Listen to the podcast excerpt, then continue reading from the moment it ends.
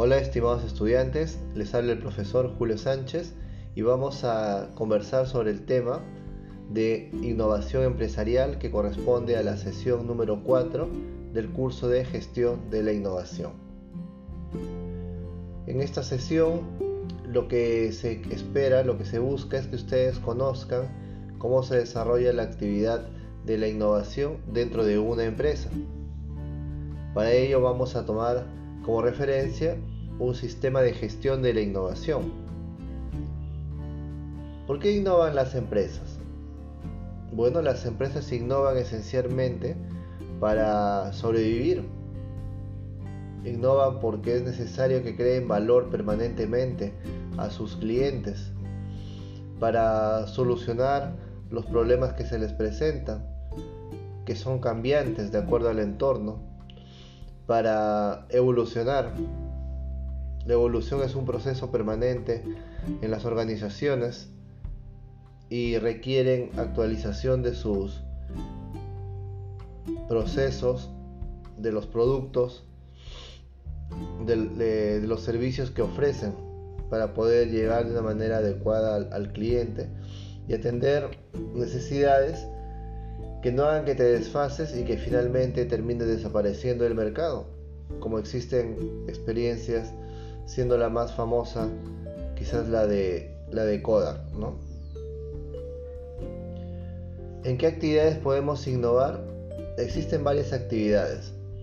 Existe una clasificación elaborada por el Manual de Oslo que habla de la investigación y desarrollo experimental en la ingeniería, en el diseño, en las actividades creativas, en la comercialización, en las marcas, en la protección de la propiedad intelectual, en la formación de empleados, en el desarrollo de software, bases de datos, las llamadas eh, tecnologías eh, creativas naranjas, la adquisición y, y arrendamiento de bienes, las industrias naranjas, perdón. La empresa innova en diversos niveles. A veces tiene una intención de innovar, es algo que ocurre de manera esporádica o tiene una oportunidad en el mercado y, desarrolla una cierta innovación. Sin embargo, esta no es permanente, requiere una evolución. Por eso hemos considerado cinco niveles de evolución del pensamiento de innovación, que va desde una intención personal, a la formación de un equipo, al desarrollo por parte de la organización como corporativo y a tener una visión de bosque, una visión más integral. Cuando uno recién inicia en estos procesos y tiene la intención, la idea es entender qué es la innovación, cómo opera, cómo funciona, conocer sobre sobre los procesos que conllevan a la innovación en una organización. Sin embargo, cuando uno va evolucionando, va avanzando a otros niveles en los cuales buscamos generar o formar una cultura de la innovación, que ese es el objetivo. Una empresa que está impulsada por la innovación debe desarrollar diferentes habilidades en sus colaboradores, de tal manera que estén capacitados para poder alcanzar los objetivos de una manera fácil, de una manera ágil, que es parte de, la, de las nuevas herramientas que se utilizan en la gestión administrativa y generar una cultura de aprendizaje, que es un, un criterio que se debe usar. Ya se viene aplicando la gestión del conocimiento desde hace varios años ¿no? y, y actualmente tiene mayor importancia generar organizaciones inteligentes.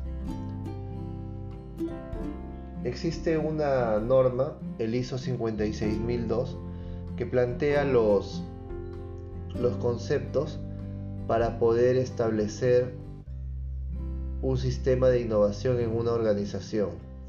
Este sistema va a seguir un lineamiento de cuatro pasos. El primero de ellos consiste en analizar el contexto donde nos desenvolvemos. Hemos visto ya previamente, hemos explicado un poco que el contexto que vivimos es cambiante, incierto, y en este contexto los niveles de riesgo son más altos. Por eso es necesario que analicemos dónde nos encontramos para evaluar qué herramientas o qué acciones debemos o podemos tomar para adelantarnos al cambio. Lo otro que es importante es que desarrollemos nuestra visión, nuestra misión y nuestra estrategia empresarial.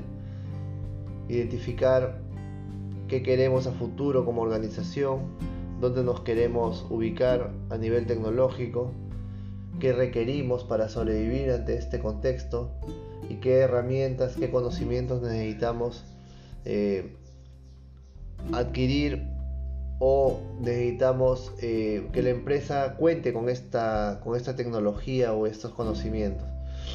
Ahí se desarrollan tres estrategias principalmente, que es comprar la tecnología, hacerla o desarrollarla y o cooperar con terceros para poder trabajar en la generación de esta nueva innovación, esta nuevo, este nuevo conocimiento. El tercer paso es la, gestión del sistema y, y, para elaborar un sistema necesitamos considerar no proyectos aislados, sino una cartera de proyectos, es decir, un portafolio de innovación.